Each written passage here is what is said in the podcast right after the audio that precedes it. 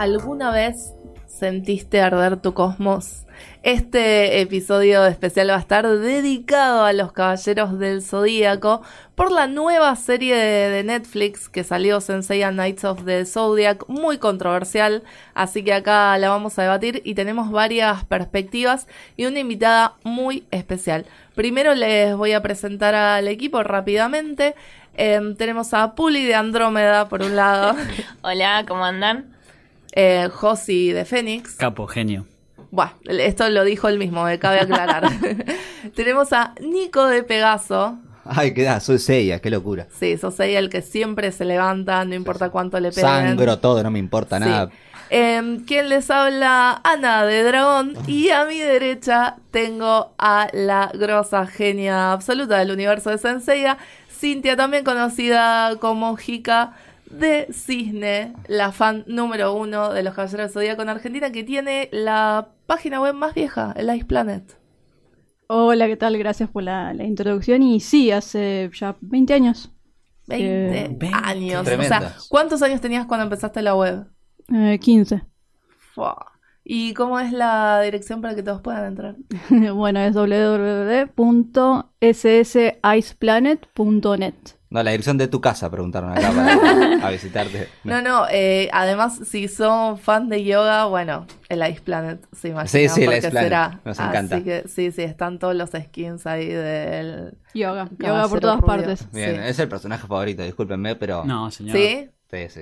Bueno, vamos a decir a ver cuál es el de cada uno. Bueno, el de Hika está clarísimo. Lo tengo tatuado también. Ah, mirá, ¿en serio? Sale para las redes. ¿Podemos subir el tatuaje de, sí, es hermoso encima. La pantorrilla. Sí, acá. Hermoso, lo vamos a subir. Después lo veremos. Sí, sí, lo vamos a subir. Para la gente que obviamente no me vio, me señalé la pierna totalmente de manera inútil, pero eh, para indicar dónde está. La pantorrilla, dijo, y es perfecto, ahí está. Ahí está. Nico. Eh, yoga, por supuesto. Lo que pasa es que hay una disyuntiva. Cuando éramos niños y sí, niñas. Es muy difícil elegir. Sí, no, pero aparte, elegir a Seiya no vale. Es como elegir a Goku o al Poder Noche Rojo, ¿entendés? No vale. Ya son los uno. Igual yo creo que nadie lo elige tampoco. O sea, es el protagonista menos popular de la historia de los protagonistas. Sí, bueno, pero cuando vos lo elegías de tu favorito no valía porque es la cara principal. Entonces ibas por los otros. Claro. a mí me gustaba más yoga, ¿querés que te diga? José. Y que obvio. Obvio. Pero porque tiene una maldad que abajo era todo amor, chicos. Sí, pura fachada. Y Puli, acá les queremos contar que recién empezó a ver la serie con la nueva de Netflix, lo cual nos pareció una perspectiva muy interesante que alguien que no vio la serie de chicas vea la nueva. Era una gran pendiente que tenía hace un montón, pero como siempre supe que eran como muchos capítulos, no sabía bien por dónde arrancar y dije, bueno, vamos a ponernos las pilas y lo vi y a pesar de que algunas cosas no me gustaron, que bueno, ya las hablaremos, me encantó, me enganché, así que ahora hoy los voy a escuchar y quiero que me digan cómo, cómo seguir, cómo arrancar ahora. Ay, qué bueno, me muero. Bueno, acá tenemos a la, a la uno para asesorarte. Che, ¿y qué personaje te gustó más? Yoga también. Oh, estamos el buen, gusto, el buen gusto. en esta serie se lo planteó más particularmente a él como, como, como el más serio de todos. Bueno, de hecho, de chica era el mío también porque lo primero que vi de la serie, chicos, fue a yoga al borde del lago congelado con la rosa en la boca y dije, ¿quién es este fachero? Y me quedé viendo esa serie. Nadie dice Saori, no. Eh, bueno, digamos que. No, igual, para, estamos hablando de los cinco de bronce. Mi personaje preferido es Shaina de Ofiuku. Por siempre, forever and ever. Eh, que en el doblaje latino que veíamos en esa época era Gina, tardé ah, años en enterarme que era Shaina, sí. Ah, Gina, ¿ves? Ahí está. Sí, yo la conocí como un doblaje. Y Shaka también me gustaba y de los caballeros dorados. Sí. Era el más atractivo de Es muy difícil igual, bueno, depende de qué signo seas, pero es muy difícil no elegir a tu signo como... No, pero yo soy de Géminis. No me pasa. a mí no me pasa. yo soy de Libra, pero mi preferido es más de Cáncer. Pero Doco es lo más lindo del mundo. sí, justo Libra. Sí, Y te venís a elegir a justo Deadmas. Sos especial. Sacamos a hablar puramente de la nostalgia porque somos muy sí, fans. Somos muy fans. Cuatro. Puli todavía no. Claro. Puli la vamos a convertir en fans. Arranco y digo que a mí me gustó. Bien, la nueva. Vamos a hablar de eso, de qué nos pasó con la nueva. Después por ahí le dedicamos un especial a la original, pero claramente vamos a hacer muchas comparaciones. Eh, a mí también me gustó, superó mis expectativas. La verdad pensé que iba a ser mucho más floja sí. eh, por lo que habíamos visto en los trailers. ¿Hika? Y mm, yo me quedo más un 60-40 de que mucho no me convenció. Pero más que nada por algunos problemas que encontré en, en, en, lo que es el desarrollo de la trama o la unión de los personajes y cosas así. No tanto por la propuesta, porque la propuesta, o sea, me parece que es dentro de todo interesante. Eh, es como que tratan de acercar este un concepto muy rebuscado y que se extiende por 114 episodios, más ovas y toda la bola, en un, en un formato muy compacto, entonces eso no me pareció mal, o sea, no estoy en contra de los reboots ni en los remakes, pero sí me parece que, o sea, el ritmo tan acelerado que lleva en algunas partes le, llevo, le jugó muy en contra para, para transmitirte lo que en realidad transmite Saint Seiya, ¿no? Claro, a mí te digo, en cuanto al, al, espíritu original, me pareció que lo tenía, todo este discurso de la amistad.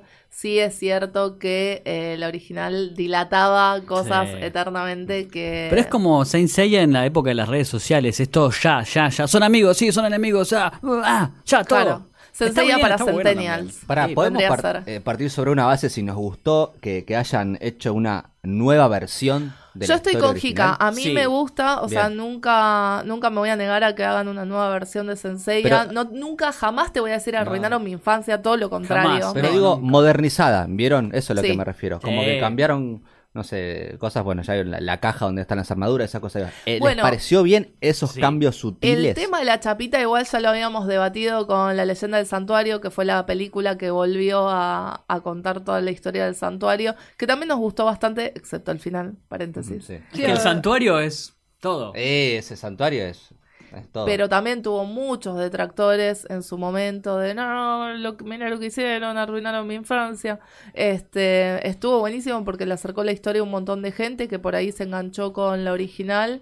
Y, pero siempre se quedan ahí, ¿no? Como en el santuario. Mm. Sí, pero es como el comodín que tienen, yo qué sé.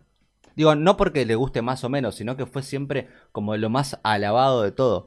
Digamos. Eh, Sí, ese principio, están empezando por el principio. O sea, lo que hicieron en la película, La leyenda del santuario, fue saltearse todo el torneo Sí. galáctico y arrancar directamente por ahí. Sí, sí, no, no digo que no, pero me parece que siempre es acudir a, a la carta ganadora de Saint Seiya, como voy a hacer un paralelo a otra serie, perdón que la nombre que es Dragon Ball, Buah. que siempre acuden a- la saga de Sí. Freezer. Digo, que es una saga vieja, pero son sagas que te generan algo aparte. Puede haber mejores sagas, puede haber mejores villanos, puede haber mejores peleas, pero esas sagas particulares generaron algo único. Y creo que la de Santuario es en algún punto la de Caballero Zodiaco, que tuvo excelentes sagas, eh. Sí. En realidad lo que apelan más que a, las- a la historia del santuario es a los Caballeros Dorados. Que los Caballeros Dorados son la carta ganadora no solamente de Toei con Saint Seiya, sino de Bandai. Que Bandai es la... es la- o sea, Sí, es el titán que soporta a, a las producciones de Saint Sí. Seiya hoy en día y, y para siempre, ¿no? Y que hace todas las figuras. Sí, que porque también les interesa. Entonces, por ejemplo, tenés una saga inverta- inventada totalmente para los Caballeros de Oro, que fue hace poco este, Soul of Gold, que es, es exclusiva de los Caballeros de Oro, que solamente sirvió para sacar figuras. Anotá, pero- Puli. Eh, pero no gustó, dale. Me gustó un poquitito. bueno, sí, pero fue para sacar figuras, Ah, nada más. O sea, la- fue una justificación como hicieron en su momento con los Caballeros de Acero, que fue para sacar este, un par de figuras más, porque era una máquina de generar dinero. Entonces, eh, apelan mucho a eso, ¿no? Entonces, como que intentan acelerar un poco el ritmo de esto que estamos viendo, cosa de Sí. llegar un poco más rápido a lo que es las 12 casas. De hecho, ya vimos eh, rápido a, a Ioria de Leo con la armadura puesta.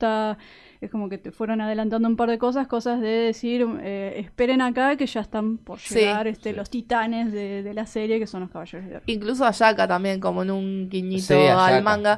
Y está, me parece que está buenísimo esto, porque justamente en épocas de ansiedad, como te van mostrando esto que vos decís de, mirá que se viene el plato fuerte. Yo me acuerdo de nosotros cuando la empezamos a ver de chicos, no teníamos ni idea.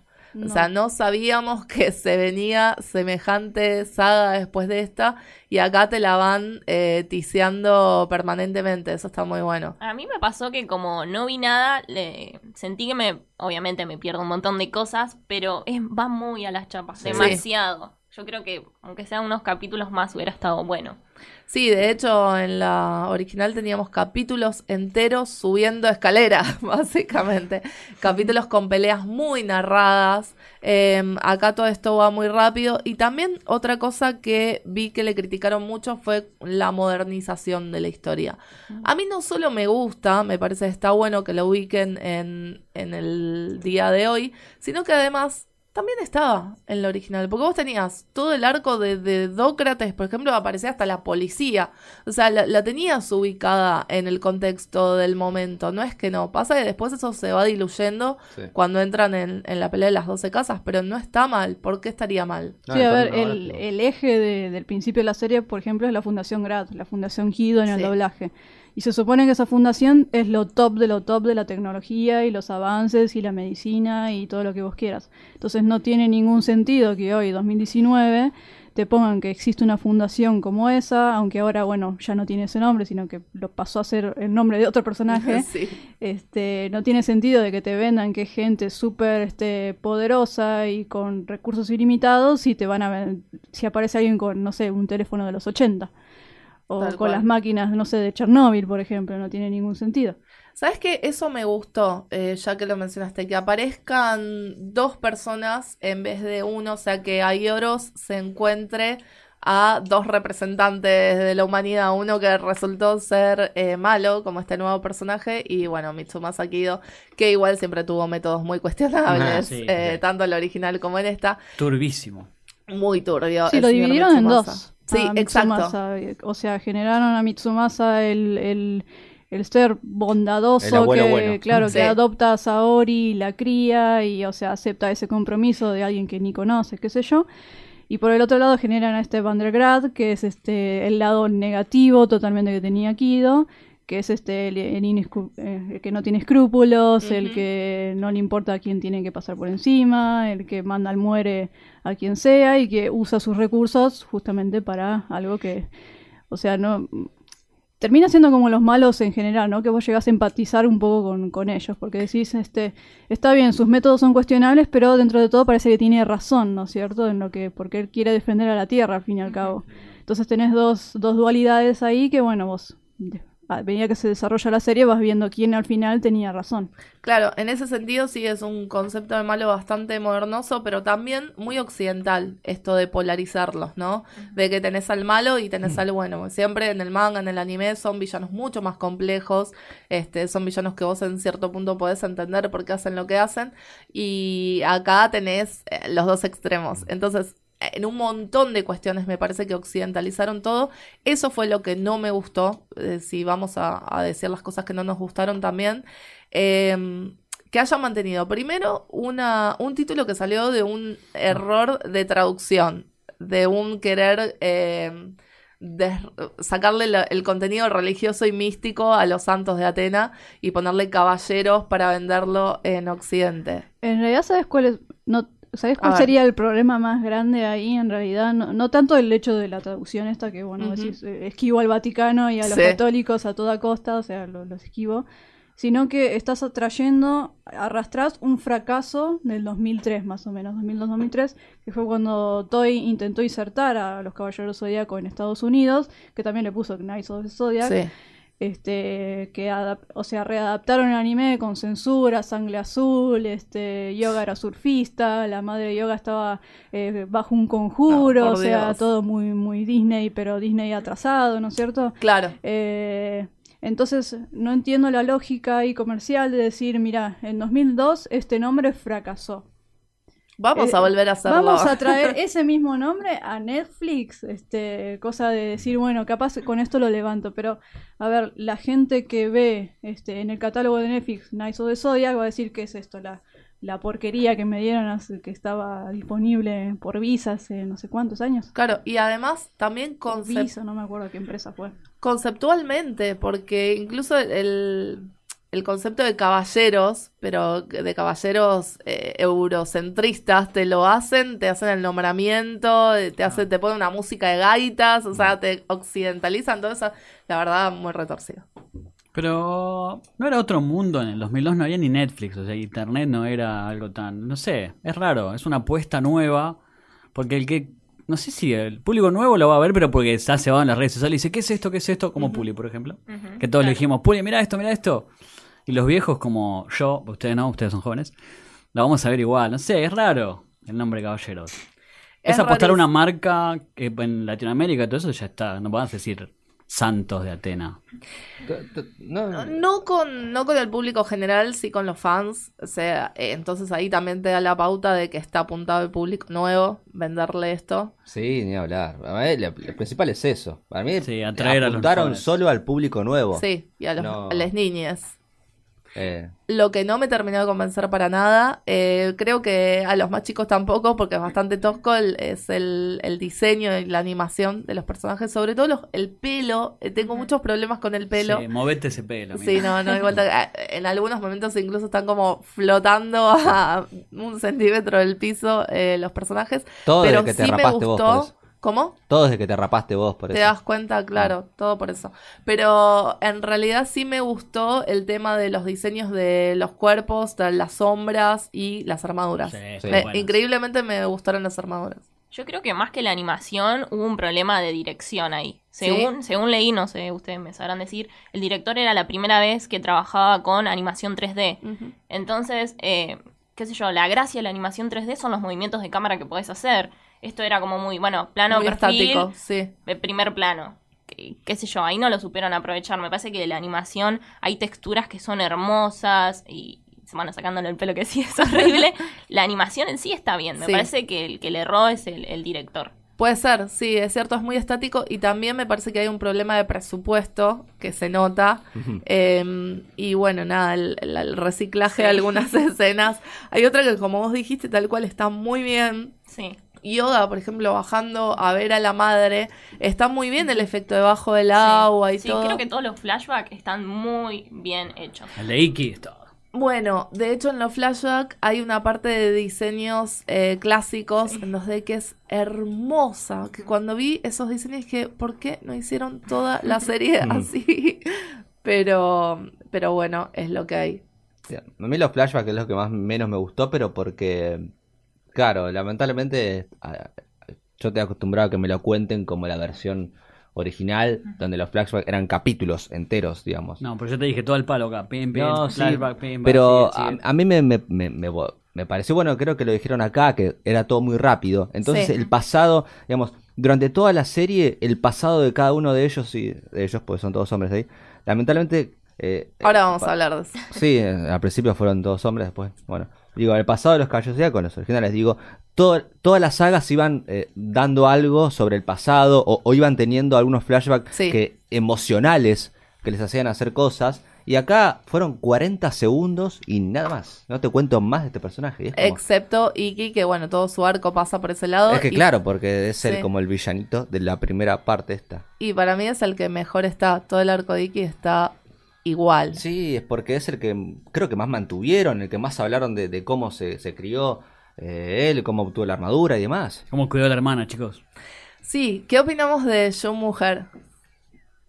Em, a ver, tengo eh, mi problema con Yu Mujer es que potenciaron un estereotipo, nada Claro, más. no se la jugaron. No se la jugaron. A ver, este, la- como, a ver, mil veces creo que se dijo que el, el chiste de Jun es que era hombre, siendo como era. Sí, Que mostraba una masculinidad que te permitía llorar, este, ser sensible, este, no, estar en contra de la violencia. no querer pelear, o sea, de ser- de- y aún así ser prácticamente el más poderoso de los caballeros de bronce. Sí. Sí. Entonces, este, esto te permitía que quizás chicos que veían la serie decían, bueno, eh, yo me veo en la misma situación que él, no quiero pelear, me, me molestan todos, qué sé yo, pero aún así puedo demostrar que yo soy más fuerte, ya sea emocional, física, lo que sea, ¿no es cierto? Entonces lo que estaba bueno de Jun era eso, el mensaje que te daba Jun siendo él, ¿no es cierto? Que después termina siendo Hades, o sea, Sí, bueno, eso Sí. es lo más loco. eso es... Que eso es lo que, también lo que no sabemos cómo van a manejar en Le spoileamos a Puli, no. No. Entonces, este, eh, mi problema cuando lo pasaron a ser mujer era primero que es la elección obvia y ridícula que se te pudo haber ocurrido, porque bueno, Jun es el rosita, es el único que parece más, es el más andrógino, entonces el que más parece mujer, que bla bla bla.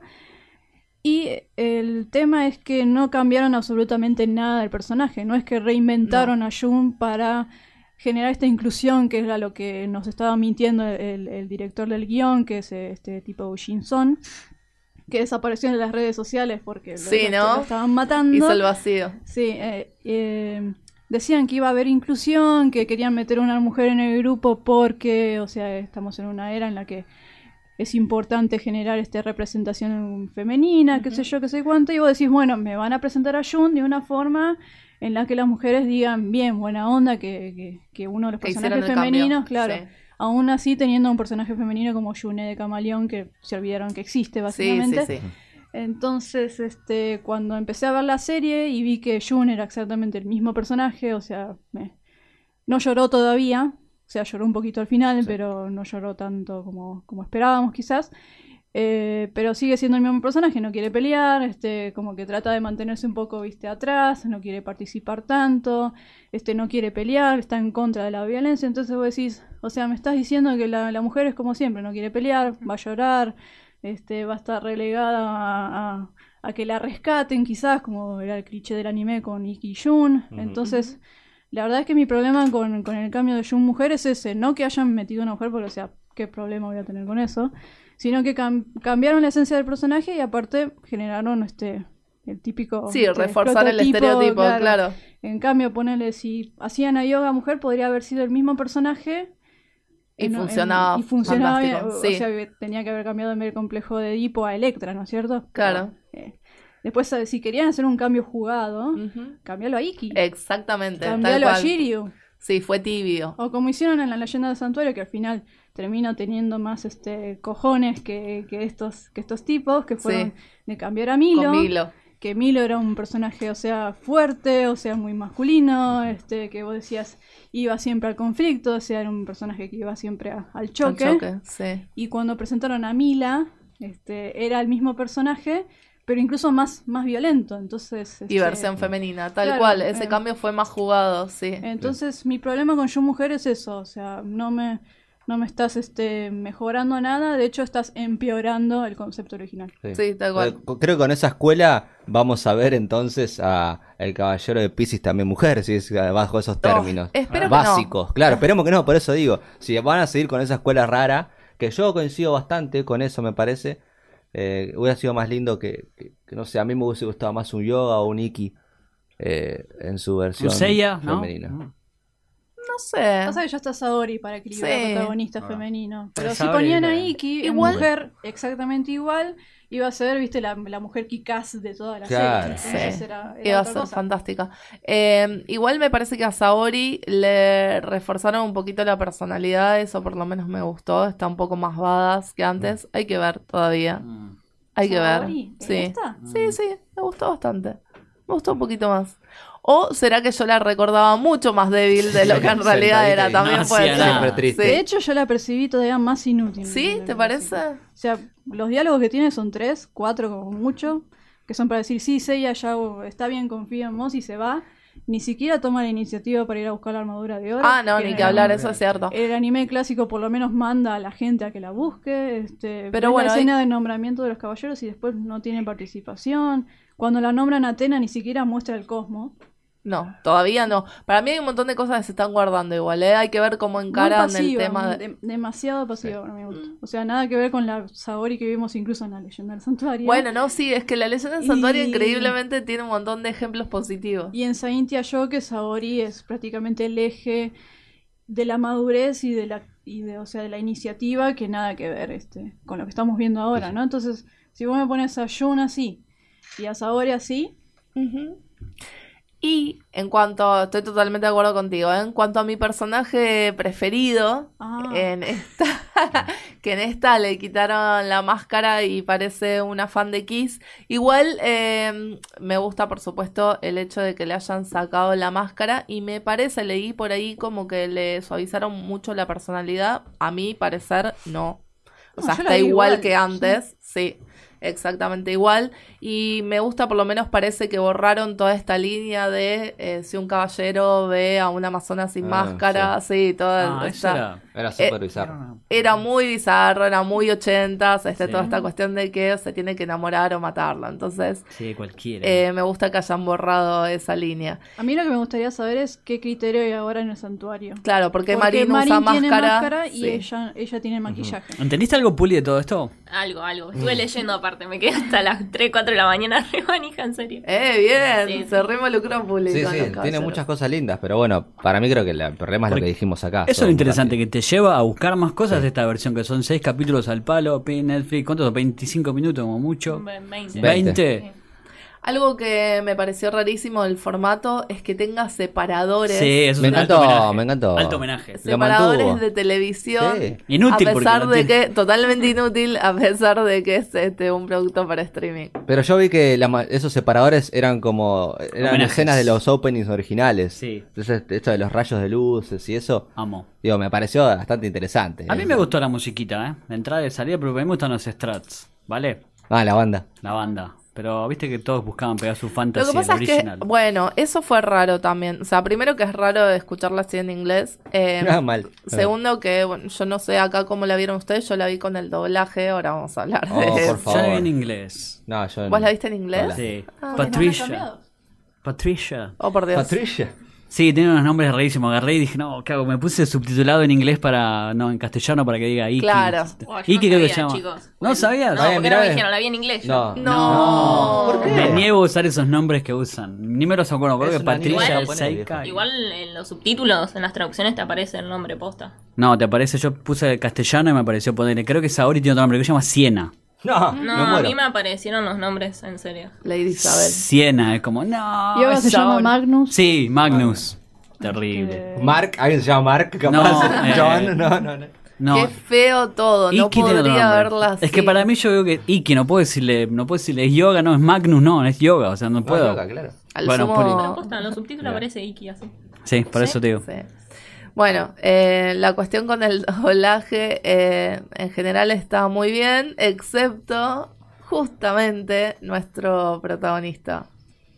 Bueno, a ver, que le- les cuento en general del doblaje, ¿no? Lo, dirigió este Arturo Castañeda, que es el hijo de Mario Castañeda, que es la voz de Goku. Bueno, eh, en, en realidad si nos atenemos a Caballero Zodíaco es la voz de Canon de Géminis, Canon de Dragón Marino, la risa más malvada que hay en el. Sí, sí, hermoso. Un profesional, que esto es algo que venimos hablando desde hace varios episodios, acá Sí. con Nico, eh, que es fan del doblaje. Eh, bueno, esta cuestión de usar a los Star Talent versus doblajistas. eh, y en este sentido, bueno, eh, estuvo hecho por profesionales, pero Claro, lo, lo bueno es que mm, dentro de todo se le dio cierta libertad a Arturo para rescatar actores de doblaje que incluso no estaban en actividad, como por ejemplo la voz de Tatsumi, este, la voz de Cassius, que hacían mucho tiempo que no hacían doblaje, y volvieron para esta saga y suenan exactamente igual. Sí, Vos te, te quedas en shock de... de- de- La de de Cassius me encantó. Cassius Sí. es como, ¡ay, ay! Era y él. Tatsumi también, que hacía... que era la- creo que también hizo la voz de Ayoros, no me acuerdo. Pero también como que hacía muchos años que estaba fuera de actividad y volvió para, para esta entrega. Pero bueno, este, a ver, una cosa es lo que el, el cast que plantea el director, que hace su, su casting, que hacen las pruebas, etcétera, etcétera, y otra cosa es lo que el cliente te termina exigiendo, ¿no es cierto? Entonces, este, desde hace ya varios años hay una tendencia que quizás inició Disney. Una de las grandes Sí. Cacas que ha hecho Disney. Vamos, la quiero más ahora. No, pero es que Que- lo admitimos acá, ¿eh? Que fue a partir de Aladdin. a eh, los sí. este, actores o locutores o no sé personalidades diversas Sí, de, de los medios a, claro a hacer este doblaje que son gente que en general que en el a ver en el 99% de las veces no está preparada para esto hay algunos casos que sí como lo de eh, el que hizo la voz del burro en Shrek que ahora no recuerdo su nombre que es este un ¿En actor de inglés original? Antonio, Eddie no, Murphy. Antonio ah, Banderas. Murphy, sí. ¿Antonio Banderas o no? Ah, no, ese fue el gato con gato botas. con botas. Gato Eddie Murphy Eddie fue. Murphy fue en inglés. creo que es Derbez o algo así no no recuerdo No, no, no. Eh, hay algunos actores que te sorprenden gratamente, que decís, mira vos, o sea, y hacen una buena labor, pero en general no sucede. De hecho, a ver, creo que todos en algún momento vieron Hércules de Disney, que es Ricky Martin, Sí. que mm, sentí que te va a cantar la bomba en cualquier momento en vez de... ¿no? Sí, O en Chayanne- vez de ser un... Chayanne en enredados, ¿está bien? Claro, o sea, es gente que prácticamente te arruina una producción porque no sabe lo que está haciendo. O sea, por ejemplo, Ricky Martin fue actor, pero no es actor de doblaje, o sea, es un, es un mundo aparte. Es un revolucionario ahora. Claro. Sí. Entonces en Caballero Zodíaco por ahora veníamos esquivando todo eso sin, sin muchos problemas hasta que llega esta, esta era Netflix que también tiene mucha tendencia a meter este, es- eh, Star Talents, como se llaman, en, en los doblajes. Y bueno, nos tocó la mala suerte de que decidieron que participen dos actores de televisión mexicana, este, que fueron Alfonso Herrera y este Darío Shexbeck o algo así, no, no. Ni siquiera me interesa me memorizarme. parece que es- De una Sí, novela de La Casa del Mar, creo que no me acuerdo. No, la, de las flores, La Casa de así. Flores, ahí está. Este, ni siquiera me interesa recordar su nombre bien. Este, que los, in- los colocaron como, a ver, Darío hace la voz de Seiya y Alfonso hace la voz de Yoga.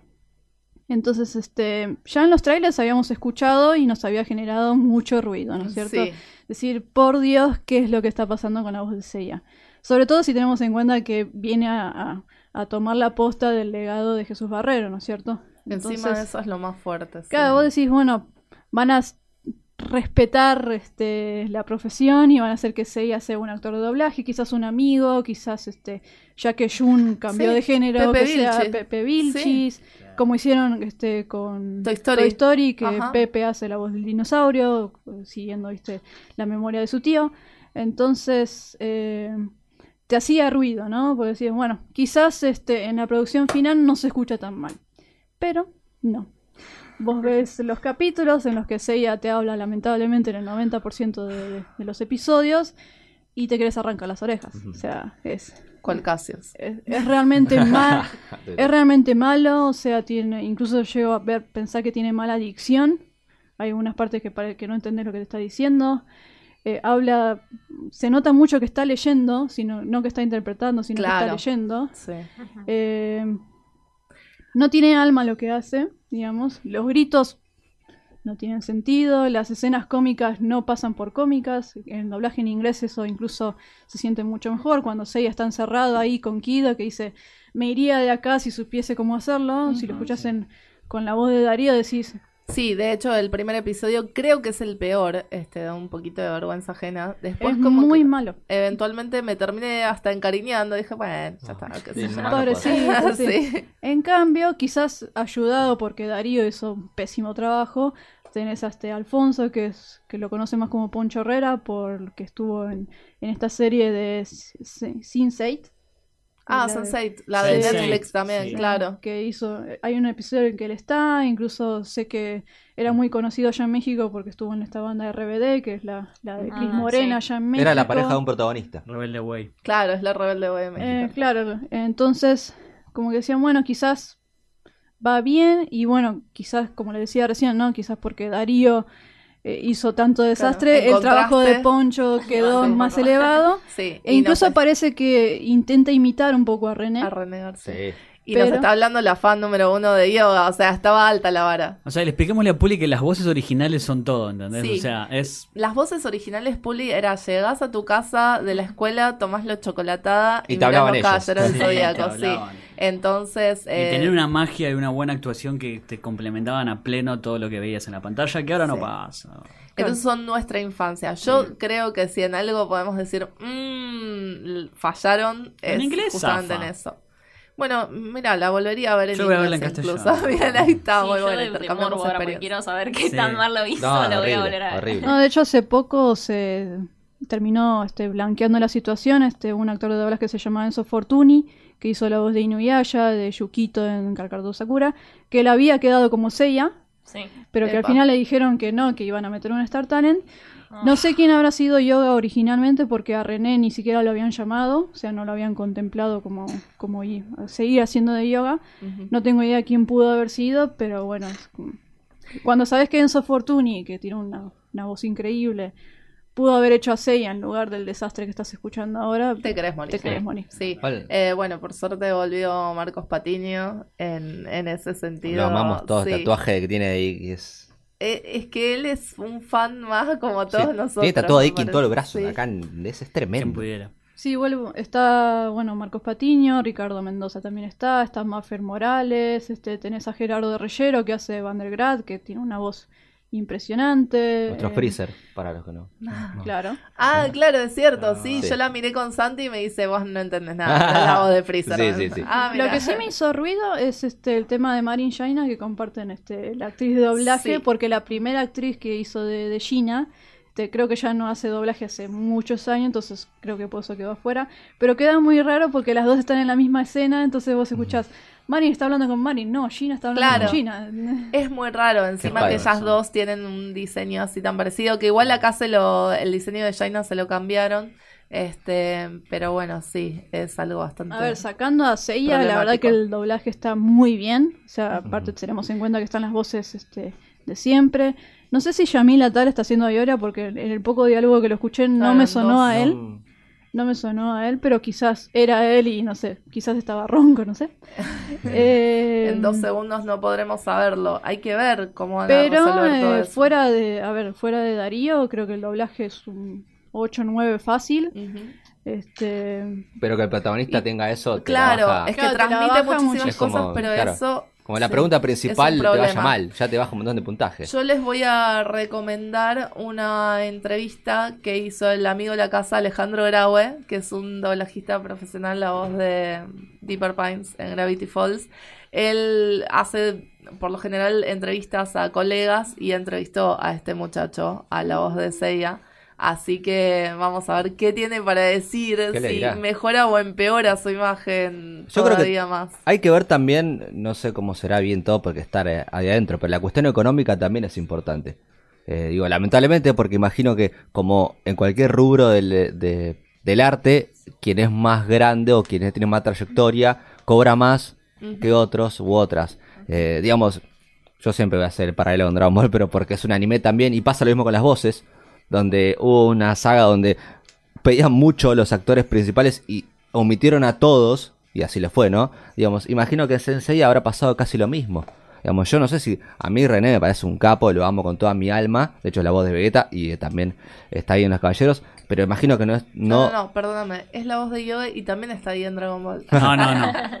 No, bueno, pero digo, más allá de todo, imagino que su calle, por así decirlo, Sí. eh, no, Es más importante. es más im- no, o es otra plata que depende ya de la productora si decide pagarlo o no. Claro. Eso es lo que tiene. Digamos, si vos querés apostar fuerte, yo creo que, le- a ver, yo creo que él no hubiera dicho que no. Digamos, el tema es cuánta plata vos querés destinar a, a los actores de voces que, como dice ella, sí, estuvo bueno, pero si al protagonista me lo metes con una voz que de base ya no convence porque no es un actor de doblaje profesional, es como, ok, bueno, Sí, no, y encima O sea- de esto que decía Jica, o sea, tenés el legado de Jesús Barrero, que era el mejor sello posible Mm. Sí, sí, sí. en el universo. Entonces es muy, muy Sí, sí. difícil. Eh, y ahí sí que nos, nos afecta, por lo menos a nosotros los fans, los que vimos la, la original y tomamos la chocolatada junto con Sensei. Mm. Pero bueno, nada, hay que ver cómo resuelven un montón de cuestiones. Yo tengo una pregunta. ¿Para los próximos cambiarán los openings los endings? No creo, ¿no? Ojalá. No sé, el ending me gustó. A mí me gustaron los dos. a mí me gustaban los dos. ¿qué El digo? opening me costó mucho, pero... Luego pues tenés Pegasus Fantasy en la Y piel. sí, pero eh, ya sea en español o en inglés, pero, eh, perdón, en español o en japonés, pero en inglés no, no pude. Eh, Sí, a mí me costó, pero después te adaptás. Fue, ya fue una banda de rock, sí. ya está, venga. Igual nada, eh, te- le quiero contar a Puli, ya que estamos, y a la gente que nos está escuchando que nunca vio Los Caballeros del Zodíaco, la, la clásica, que teníamos un opening que llegó acá, que era eh, una canción en español Española. gallego, Dios. sí, en realidad cantada por un francés, entonces era un acento, sí, sí, una mezcla muy bueno, rara, sí. un acento muy extraño, y que encima veíamos en el opening escenas de La película. una película. claro, que Sí. tampoco estaban en la serie. Entonces decíamos, ¿quiénes son estos personajes? Con unas armaduras diferentes bizarro. a lo de la Sí. serie que vos veías en ese momento. Sí, sí, ni que hablar, pero tal cual, porque tenían las armaduras De ya la- de, de más adelante. Sí. Pero encima, eh, a pesar de todo esto, vos hoy en día escuchás los primeros acordes de ese himno, porque Sí. es un himno, y empezás a cantarla. Los guardianes. Habla- sí, los guardianes del universo. No, no hay vuelta que darle. Incluso ha pasado en eventos, ha pasado en colectivos, ha pasado de que la gente se ponga a corear este canto de cancha y, y nos sale a todos del alma. Ey, dejamos afuera el hecho de A lo ver. peor para mí que puede haber pasado, que es, entiendo que es a otro público, es la violencia. Mm, sí, No, claro. no, es, es el- Está este washing del que hablaba Cintia Dios justamente. mío, Dios Sí. mío. Digo, lamentablemente, bueno, no, pero muere. Bueno, casi muere. No, bueno, Bah, pero, pero no no, me hay refiero a sangre, muere o vive, eh, claro. No hay escenas como La fuertes. pelea Gore, no hay claro, gore. entre No, pero no- ni Seiya y, siquiera gore, no y te- Shiru fue una pelea épica, ¿entendés? Sí. En Bueno, el pero es torneo para redes Muy sociales. épica. pim, pim, pim. Bueno, lo mismo pasó con la orejita de Casios que decíamos También. hace un rato, porque por ahí. Puli no entendió la referencia, No, es porque acá leí, a. Casios... Ah, bueno. Pero la serie original tiene mucha sangre. Imagino que el manga yo no leí, pero también debe tener, porque el manga es sangriento en sí, ya de por sí. Sí. Es mucha sangre posta de verdad. Y de hecho en los 80 fue como bastante revolucionario. Sí. Digo, por eso los directores de ahí, bueno, fueron convocados para Dragon Ball, pero es otro tema. Pero digo, eh, digo No puede- no fue, puede fue muy loco como en los 80 plantearon tremendo dibujito para nene con sangre, quilombo, que Sí. corta una oreja, le, se saca los ojos Jiru, bla, bla, bla. una locura tremenda. Y acá es como, me- pe- hago dos piñas, bla, bla, bla, qué dolor, me caigo y me levanto. Sí, O sea, y que como- incluso nos llegó hasta acá este, sin mucha censura. Yo hasta tuve que en una época verla escondidas, Los Caballeros, porque era, no, esa serie es muy violenta y no es para nenas, claro. ¿viste? Eh, Sí, yo tuve la mala suerte de que yo siempre miraba a los Caballeros Zodíaco religiosamente. Y tuve la mala suerte de que la- el primer capítulo que vino a ver mi mamá, así, que Oh. abrió la puerta y dijo, ¿qué estás viendo, que- querida hija? Eh, fue cuando a Shiryu lo ataca el dragón negro, que cuando cae, que es como que tiene una cruz de sangre atrás. Sí. Y se me quedó mirando y me dice, ¿qué, es estás mirando? Claro, como que me dijo, no vas a ver más esto, y le hice una escena, ¿viste? De, Oh. voy a morir si no me dejas ver los caballeros de Sí. Zodíaco, que terminó aceptando, ¿no? Bueno. Pero Ah, por lo menos no es era real. Imagínate cómo hubiera cambiado tu vida si no eh, hubieras visto Los Caballeros Zodíacos. Yo creo que a muchos, por lo menos a nosotros dos nos marcó para siempre. Eh, hablando de Los Caballeros Negros.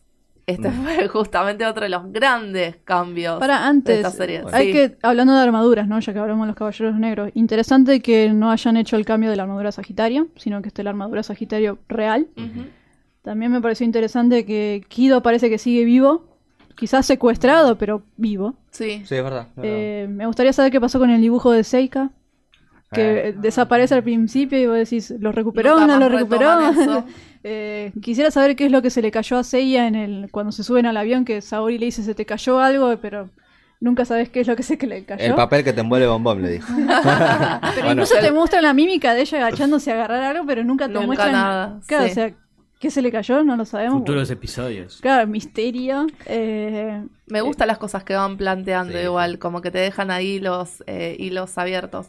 Eh, toda la cuestión de la profecía, Sí, digo, no sé cómo, eso. sí, no sé cómo lo van a encarar, para mí es como una especie de justificación para el patriarca, ¿viste? Como que A no ver, sé qué eh, van a hacer con... te muestran de principio en la narración, ¿no? Que está la armadura de la copa. Que la armadura de la copa es la que te permite, viste, ver los sucesos que van a ocurrir en el futuro.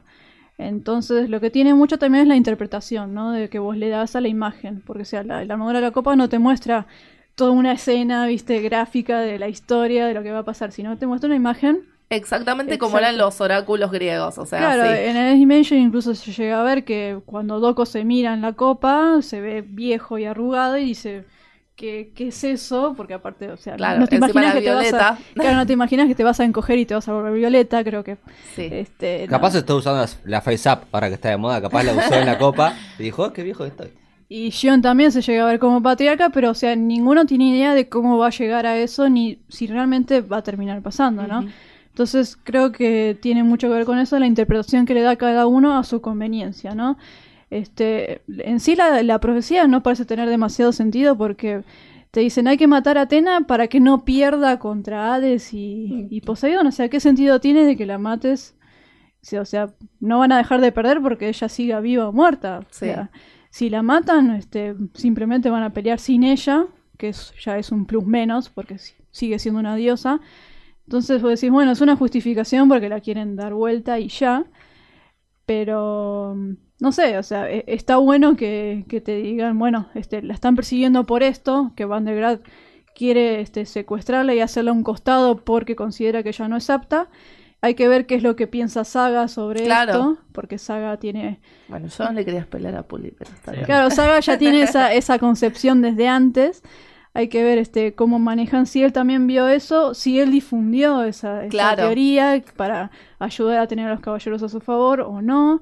Es como, eso está, es interesante, está bueno ver después cómo lo resuelven, ¿no? Si lo resuelven bien Sí. Creo que me se ve mirando che, estos seis capítulos. Sí, no, yo también me Sí, re sí. se ve y todo esto me reinteresa saber cómo van a resolverlo. Eh, quiero decir que Vandergrad es un gran nombre de villano, igual. Vandergrad A pesar de todo. Y, eh, y su pelo es maravilloso. Sí, Eh, ya que pelo. hablábamos Sí. de los pelos que son, bueno. Muy pero- guile de Street Fighter. Sí, ah, Sí, eso te iba a es decir. verdad. Pero bueno, nada, este señor les manda a estos caballeros negros, nuevos, todos tuneados, que encima son, Tecnología. eh, claro, que encima son caballeros regurgitados. Tenés a Cassios. es- Pero igual es bueno el concepto. Que no llegaron de- a ser caballeros. Claro. ese que los losers, bueno, tráemelos Claro. a todos, a los losers, eso me gustó. Con más Sí, venganza en su Está cuerpo. bueno. Ahora como que le saca mucho misticismo a toda la... Como que ayorna también varias cosas, me gusta eso. Puede ser. A mí Bien, final- bancamos Sí, entonces. bancamos. Sí, sí. eh, todos- yo creo que la mayoría queremos saber cómo va a seguir todo esto. ¿Qué van a ¿Hay hacer la- temporadas confirmadas o todavía no? Eso estaba leyendo, no. Hay seis episodios más, ¿no? Supuestamente Sí, o sea, lo que vimos ahora es la mitad de la primera temporada, Ajá. porque son 12, Ujú. 12 episodios. O sea, falta todavía la segunda mitad, Sí. pero por ahora no hay confirmado. Viste que ponen parte 1 y parte 2, Claro. Netflix siempre lo hace. que llegará a este ritmo hasta dónde. Esa es la cuestión. Y hasta Eh, no, creo que cubren los santos de plata y como que... que ya Claro, ah, Principio de las 12 casas. Claro, ¿no? o sea, como quedamos ahí justo. terminaría como en el Claro. inicio de las 12 Eh, te casas. re se vas ahí, con, Bueno, termina ahí. Claro, justo apareció Misty, que a mí me dejó reservada. o sea, apareció Misty al Sí, final de, al de- de esta Sí, hay primera cosas parte. que siguen bastante al, al manga, que eso es interesante, como el tema de que Mu sería el que los rescata de- del del rumbe que hay ahí después de que pelean con Iki, este, el tema de que aparezca Yaka de Virgo en, Sí. en- en- en el recuerdo de Iki, este, que aparezca bueno la armadura de la copa. em, hay cosas que están interesantes porque, a ver, en el manga se resuelven mucho mejor que en el anime. Ah, mira. Hay que ver este si esta, esta serie nueva llega a ser un buen mix de querer contar hechos que cierran bien en el manga, este, adaptándolos ¿no? al, a la- al buen concepto que metió el anime, ¿no? Porque, a ver, Saint Seiya fue Sí. exitosa por el anime. Ni que hablar Sin ahí. Poseidón, basta de Poseidón. Pero hay plot holes que venimos discutiendo desde hace 25 años. Este, es interesante que diga sin Poseidón porque justamente la, la saga que le sigue, la de Sí. la de Asgard, la inventaron como para, para el anime Por eso, y para que. Kurumada pueda seguir escribiendo Poseidón y, y no lo el alcance manco la animación. Y sin embargo, sí, el manco Sí. Kurumada. Y sin embargo, es una saga maravillosa la que le sigue. Así que ojalá le vaya bien a la serie y puedan seguir animando esto. No sé, a mí me, me encantaría verlo. Hay muchas más cosas positivas, hay muchas más cosas negativas, pero este fue como nuestro humilde análisis, resumen y aporte a esta nueva serie. Em, Puli, entonces ya estás convencida. Sí, o sea, ya vine convencida y ahora quedé más manija que antes. Me encanta, Sí, me encanta. sí. Aparte yo te puedo explicar la cantidad de plot twists que hay, perdón Sí. si te hicimos algún spoiler, pero te vas a olvidar porque hay tantos nombres y tanta cosa involucrada que eventualmente te vas a sorprender Sí, igual. y aparte te va a agarrar el bichito de ver qué onda todas las armaduras, a ver cómo son. Sí. Porque como son alusión a dioses, a un montón de Sí. cosas, como que a mí cada tanto me, me gusta ver. A ver, de, Sí, de no, cómo ni que es. hablar, es uno de los universos más complejos Claro. que hay. En realidad hay, hay algo negativo en la serie esta sobre la mitología, es que casi no la mencionan. Es cierto. es Toda cierto. esa, esa cosa rica que teníamos de aprender mitología, Sí. que casi todos aprendimos mitología en el- durante la escuela Sí. por los caballeros zodíacos, se hacía una pregunta de, de mitología, todos decíamos sí, sí, sí, porque vimos los caballeros. Encendíamos el cosmos y decíamos, Eh, sí, este era tal y tal. Claro, es que eh, eso lo de dejaron totalmente afuera acá, incluso también lo de la astronomía, todo el tema de las estrellas, Sí, mitología, me quedó, gustó muy, que quedó muy mantengan- afuera, ¿no? Sí, es cierto. Me gustó que mantengan eh, la explicación de Marín, por lo menos, eh, que era... Yo creo que si sacaban eso ya es otra serie directamente. No, pero, lo de la Pero tenés razón. Fue interesante porque, de verdad, para mí fue como un punto muy atrapante dentro Sí. de todo lo que fue este, este, esta franquicia de Senseiya. Digo, eh, ¿cuántas veces nos hemos puesto, a- en mi caso, a ver las armaduras cómo eran? Depende a, a los seres mitológicos, un Pegaso y un montón más. Como, wow, a ver cómo es armada, a ver cómo es puesta, ¿viste? Es re interesante. Pero la verdad que, incluso yo, mi crítica hacia las armaduras en cuanto a esta nueva serie es que se las mostraron poco. ¿Entendés? Sí. A mí me hubiera encantado ver mínimamente de los protagonistas todas las armaduras puestas, eh, digamos, desarmadas, por así decirla, o, o- o- como en su forma mitológica, y después puestas en el cuerpo. Y solamente mismo quiero la de Seiya. Sí, incluso eh, la escena de eh, que se pone la armadura está acortadísima. no, no dura nada, Por entonces eso. tampoco la podés ver en detalle. Redes Y era la escena. Sí, sí, el problema para mí fue, yo creo que el problema fue la de resumen y la violencia también. Para mí fue dos cosas que, que le sacaron de, de- de base Sí. a Senseiya y, Sí. y bueno, yo que sé, imagino que también. Bueno, Knights of the Zodiac para Centennials ha sido esto. eh, y como siempre creo que hemos llegado a esta conclusión de vean la original, busquen material, Sí. eh, si les interesa. Todo. Nada de arruinaron tu infancia, esa pavada no. No, no, no, tal cual. Este, hay para todos los gustos. Así que mm, nos vemos la próxima. Muchas gracias, Kika, por venir a acompañarnos en este episodio especial. Yo me quedé con ganas de hacer otro especial Sí, de los sí. caballeros. No Para sé qué la segunda ustedes. parte sale. Sí, sale, vale. Eh, tenemos a Fran Palieiro operando. Gracias, Fran, por bancarnos todos nuestros debates locos. FM Boedo es esta casa tan linda donde grabamos y en las redes nos pueden encontrar como arroba final alternativo, hashtag final alternativo y en Twitter arroba final podcast. Nos escuchamos la próxima.